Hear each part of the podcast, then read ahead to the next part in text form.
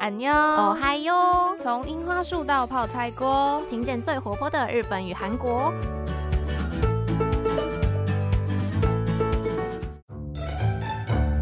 哎呦，杰伊，我喜欢的韩漫要拍成韩剧了啦，而且还是由我最喜欢的演员主演呢，太期待了吧！哈，我的欧巴！小智，我跟你说啊，我的天，这部少女漫画宣布要动画化了耶！我终于可以看到会动的男主角了，哦，一定很帅，好幸福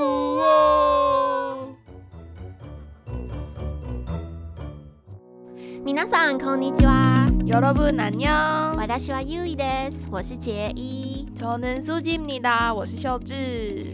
哎，说到最近最火红的东西，大家应该就是或多或少都有听过，或者是看过《鬼灭之刃》吧？秀智真的是不夸张，就是平常 不太接触漫画、动漫类的朋友，甚至是家人，我的什么阿贝之类的，他们全部都说他们去看了《鬼灭之刃》，真的是全世界各地都在掀起这个《鬼灭》的旋风，也蛮可怕的。真的。那杰一你有看吗？就杰伊有看过一两集动画吧，就觉得也算是蛮被震折到的，居然可以把动作戏就是做的那么帅。真呃，的。之后有空应该会去把它补完，这样子。最近实在太忙碌了。哎，秀芝也是之后一定要，虽然有点迟，但还是要跟上潮流的啦。对，因为我们《鬼灭之刃》其实是二零一六年开始连载的日本漫画，然后后来才翻拍成动画跟电影的，也算是一个跨媒体多领域的作品啊。没错没错。不过我们今天是要来讨论《鬼灭之刃》这部作品吗？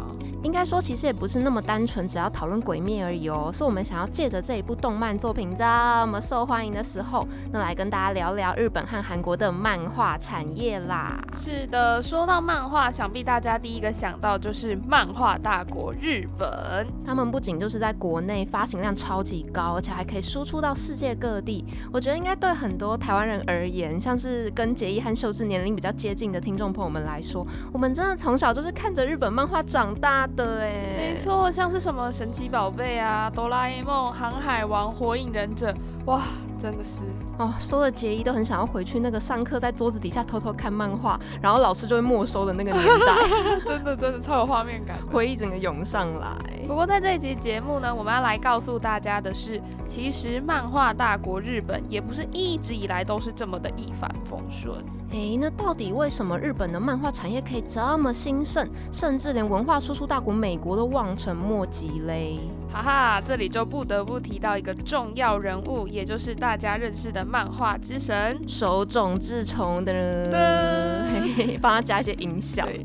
那如果你跑去问一个日本人，哎，问说为什么日本漫画这么厉害呀、我跟你讲，他一定百分之百会告诉你，那是因为有手冢大师帮我们开局啦。哎，这到底是怎么回事啊？这个回答代表什么意义呢？其实，在日本的漫画发展史里面啊，有发生过很多次官方刻意去打压漫画的事件。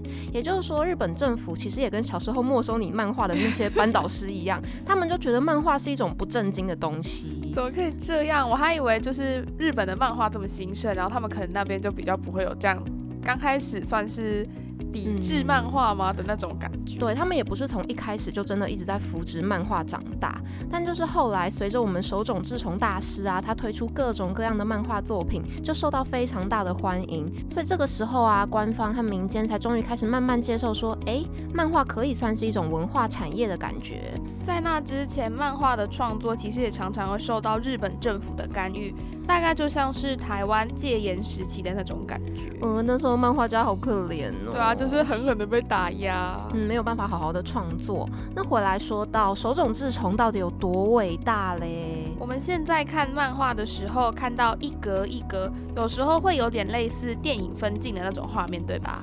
就现在感觉可能见怪不怪吧。不过在那个日本的漫画产业才刚刚开始萌芽的年代啊，其实是手冢治虫大师开创了这种风格哦。好难想象我，现在完全不会回去推想说，诶，漫画是从一开始就是长这样一格一格的。对他们其实从很古早的年代开始就有漫画了，但应该是一直到了手冢治虫的年代才开始变成一格一格的这样的黑白漫画的感觉。更不得了的是，手冢治虫是一位非常高产的漫画家，他一生创作了四百多部作品哦。四百多部作品是什么概念呢、感觉好像无时无刻都在画漫画。对啊，那像是大家比较熟悉的原子小金刚、怪医黑杰克啊，这也是从手冢治虫开始，日本的漫画就有一些很鲜明的分类出现。像是少年漫画、少女漫画、科幻漫画、恐怖漫画等等等等等。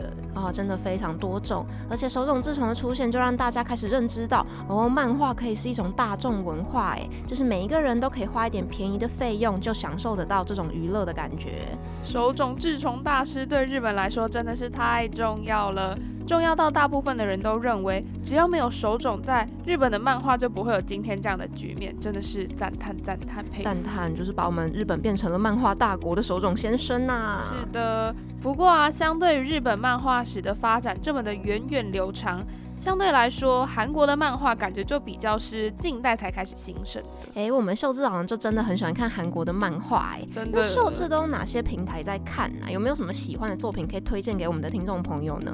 秀智平常最常用的就是 Naver Webtoon，哎、杰伊也是、对吧？相信很多人接触韩国漫画都是用这个平台。像是 Never Webtoon 上面，就是不是有韩漫开始在台湾流行的时候最受欢迎的那部作品，像是《看脸时代》，然后还有即将要改编成韩剧的《女神降临》等等。是的，不过最近秀智也开始在另外一个平台叫做 Daun Webtoon 上面看漫画，像是前阵子非常火红的韩剧《梨泰院 Class》就是 Daun 上面的作品。哦，原来《梨泰院 Class》它也是韩漫哦，我以为它是韩剧原创哎。真的，而且我那时候听说它是漫画改编，我就在 Never Webtoon 上面找说，哎，《梨泰院 Class》这部作品到底为什么都找不到？原来是因为啊，它是在另外一个平台叫达 Un 上面。啊，原来如此，所以他们也不是只有一个平台独大的感觉。是的，最近秀智也非常着迷一部在达 Un 上面的作品，叫做《取向狙击的他》，有非常多大家都很熟悉的 K-pop 歌手都有为这一部漫画来唱 OST 哦。哦，那如果是杰伊的话，因为杰伊自己身为从小就是看日本漫画长大的宅女，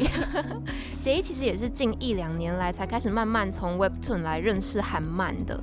那杰伊自己最近其实还蛮喜欢《女主失格》这一部韩漫的。那他是我的 ID 是江南美人的作者，他的新作品哦。对，像最近大家都会觉得《女神降临》这部作品很红嘛，那其实，在《女神降临》被大家所知之前，就是我的 ID 是江南美人这部作品，算是他的前一部类似主题然后爆红的作品。哦，它也是很有名，而且后来是改编成韩剧之后就整个大爆红的感觉。是的，那像刚刚提到的取向聚集的他、女主诗歌，或者是我的 ID 是江南美人等等这些漫画呢，他们就会相对于日本的漫画被称之为条漫，因为是在手机上面一条一条的这样往下滑。对，你会非常希望那一条东西永远都不要滑完，一集越长越好。对，如果滑完结束了，我有点小失望、小难过的感觉。不过条漫这种形式也是在智慧型手机开始流行之后才发展出来的。哦，应该说小时候的杰伊要是知道长大之后看漫画这么方便，就是不用到处跑租书店啊，然后躲过老师的视线。哦，小时候姐一定会很感动。真的，那时候一定没有办法想象，在未来，也就是我们的现在，看漫画可以用这么便利的形式。对，不过我自己觉得实体的漫画书也是有它的浪漫啦，就是跟同学一起躲在桌子底下，然后翻来翻去的那种感觉。是的，那韩国漫画呢，大概是从八零年代初期才起步。不过大家应该很清楚，老牌漫画强国日本啊，在漫画世界上已经算是瓜分掉非常大一块饼了。想当然尔，也压缩到了韩国本土作家的生存空间。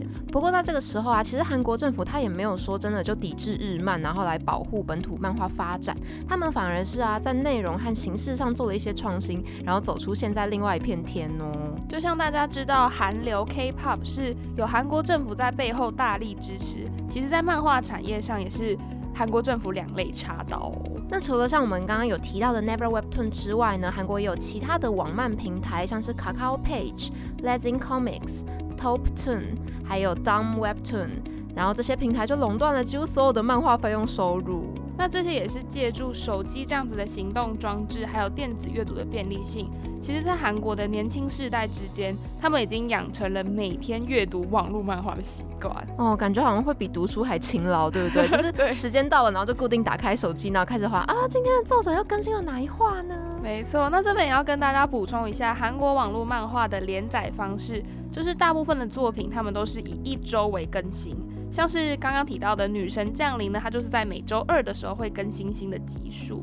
然后取向聚集的他就是每周日，对不对？像是秀智这样的网络漫画中毒者，就是一周七天，每天都有不同的漫画会期待说，哇，今天是哪一部要上新，明天是哪一部要上新。哎，其实这样也让他们的算是使用者粘着度增加很多嘛。真的，就原本只是想要看其中一部而已，但是因为你等不到它更新，你就会去看其他部了。对，例如说我礼拜三现在没有新的作品可以看，然后我就可以在礼拜三的分类里面找我有兴趣的作品，然后搞不好就会因此挖到宝藏。天啊，这模式实在是太厉害了，大家可以学。起来，就是各位漫画家们 非常厉害的商业模式啊！不过大家应该也很好奇，说，哎，那大部分的网络漫画都是免费看，可是这样子，就是漫画家们到底要怎么赚钱呢？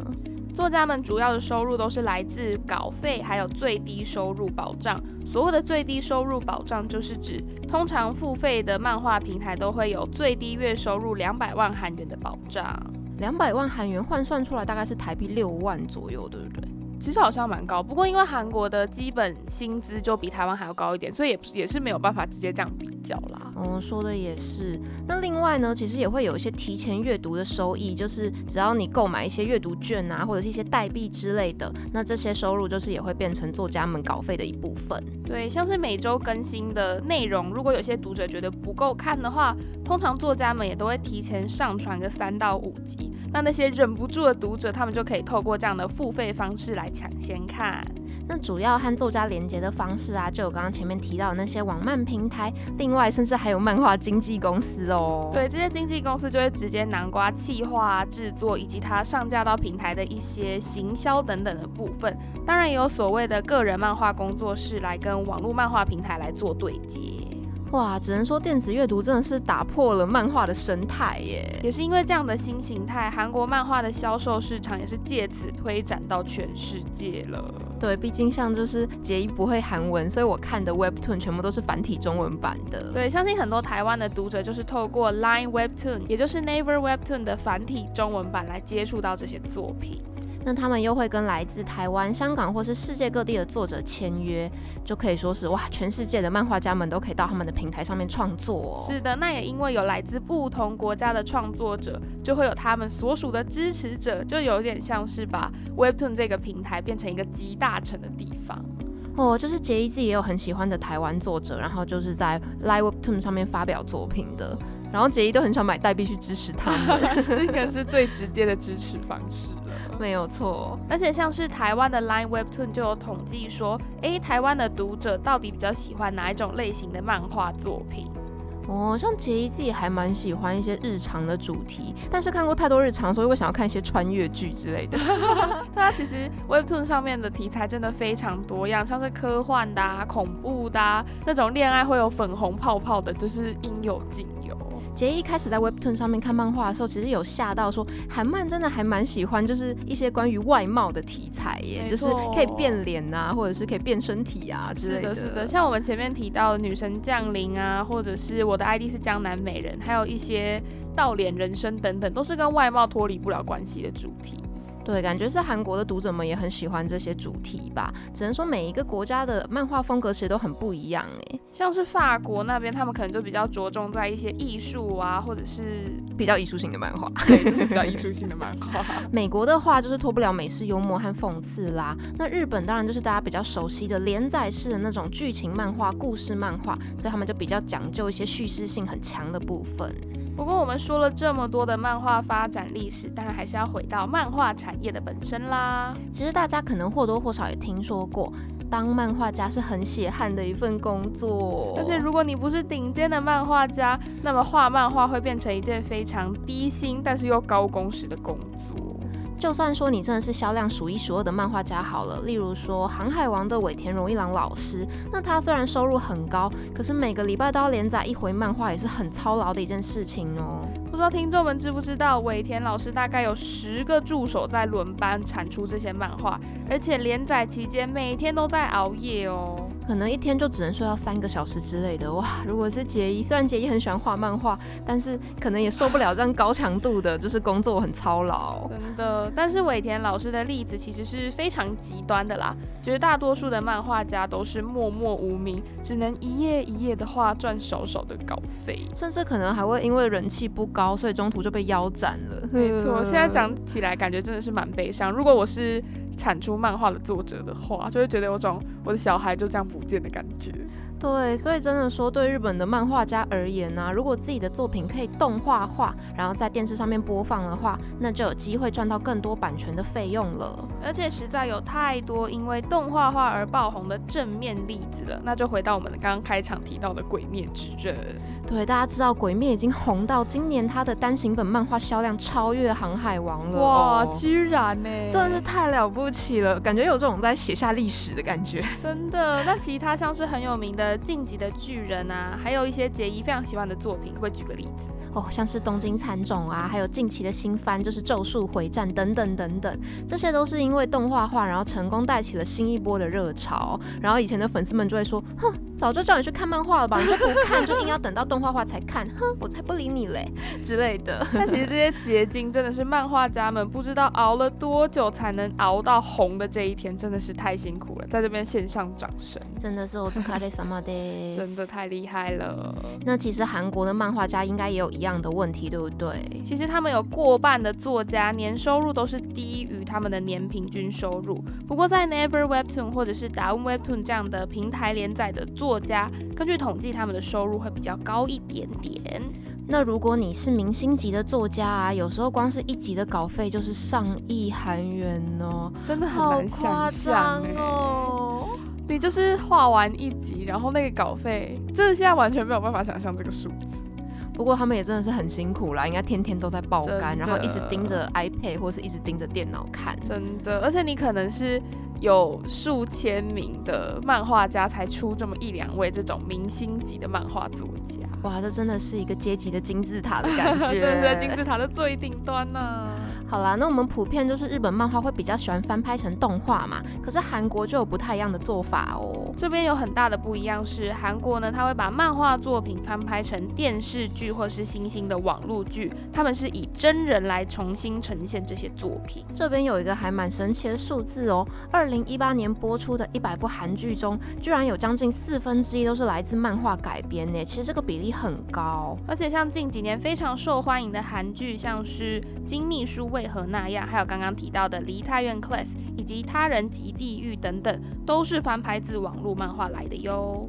哇，从这里真的是可以看出日本和韩国很不一样的经营方式，哎，可能是企业文化的差异之类的嘛。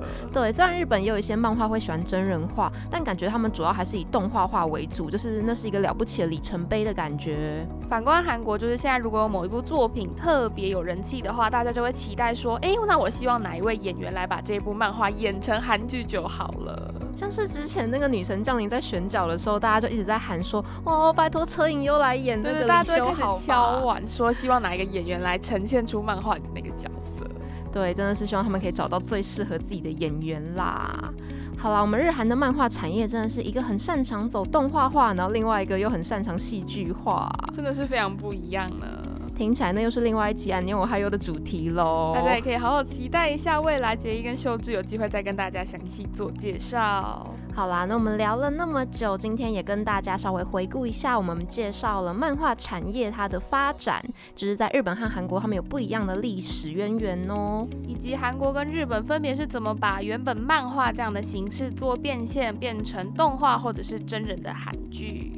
那听了这么多，不知道大家有没有更加了解日韩的漫画产业嘞？节目到这里也要进入尾声啦，在这边欢迎大家追踪我们的 Instagram，按赞脸书专业，这样才不会错过新的节目消息喽。那我们就要先跟大家说再见啦，要想我们哦。